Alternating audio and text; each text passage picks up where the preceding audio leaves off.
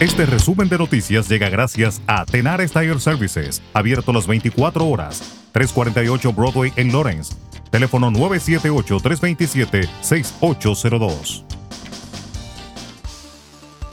Una universidad de Massachusetts ha puesto en cuarentena a cientos de sus estudiantes después de un brote de coronavirus en una de sus residencias. Mary McCollege tomó la decisión de que todos los estudiantes que viven en Monacan Hall salieran del dormitorio este martes después de enterarse a las 8 de la mañana que cinco estudiantes que viven allí dieron positivo al COVID-19.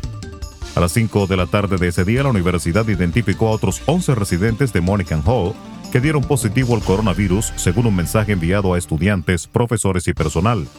Mary McCollege dijo que los 266 residentes de Monacan Hall están en aislamiento o cuarentena desde la noche del martes. A partir del lunes, las regulaciones de COVID-19 de Massachusetts permitirán que más personas compartan una mesa en restaurantes y asientos en bares estarán permitidos para la venta de alimentos. El gobernador Charlie Baker discutió los cambios este miércoles mientras se encontraba en la ciudad de Lowell. El gobernador hizo hincapié en que los bares permanecen cerrados en el estado, pero dijo que el espacio se puede utilizar para que los clientes puedan comer siempre y cuando se sigan las otras pautas de seguridad para restaurantes. Las reglas de Massachusetts requieren que los clientes que piden bebidas también pidan alimentos. Los bares están cerrados, los clubes nocturnos están cerrados, pero las pruebas de otros estados con respecto a este tema son claras. Los restaurantes pueden usar asientos de bar para el servicio regular de comida con la distancia adecuada en el lugar, enfatizó el gobernador. Baker dijo que el límite en el número de clientes que pueden compartir una mesa en restaurantes y eventos en el interior o al aire libre se elevará de 6 personas a 10. En República Dominicana, un grupo de cristianos encabezó una protesta en las afueras del Palacio Nacional, luego que la viceministra administrativa de la presidencia, Delia Leticia Jorge Mera, publicara una imagen en su cuenta de Twitter de la bandera LGBT en su escritorio. El pastor evangélico, exdiputado y presidente del partido Generación de Servidores, Carlos Peña, aseguró que el actual gobierno quiere imponer junto a la Organización de Naciones Unidas la ideología de género a los ciudadanos por lo que entregó una comunicación en la recepción del Palacio Nacional junto a un ejemplar de la bandera dominicana, motivado por la preocupación que se siente por la exhibición de la bandera LGBT en los despachos de los funcionarios del Estado. Dijo que la bandera dominicana debe ser la única que se exhiba en las instituciones públicas y que esta es la que representa a todos los dominicanos. Pidió la creación del Ministerio de la Familia para que vele por los derechos de las familias y su desarrollo en la sociedad dominicana. El presidente del Colegio Médico de República Dominicana afirmó que no está de acuerdo con que se flexibilice el horario del toque de queda, como anunció el Ministerio de Salud Pública este martes.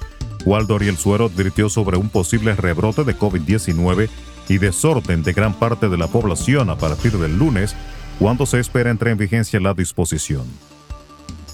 Waldo Ariel Suero, quien dijo que muchas personas no respetan el toque de queda, explicó que las condiciones sanitarias del virus no están dadas para esta reducción de dos horas a la medida de restricción impuesta por las autoridades para enfrentar la pandemia.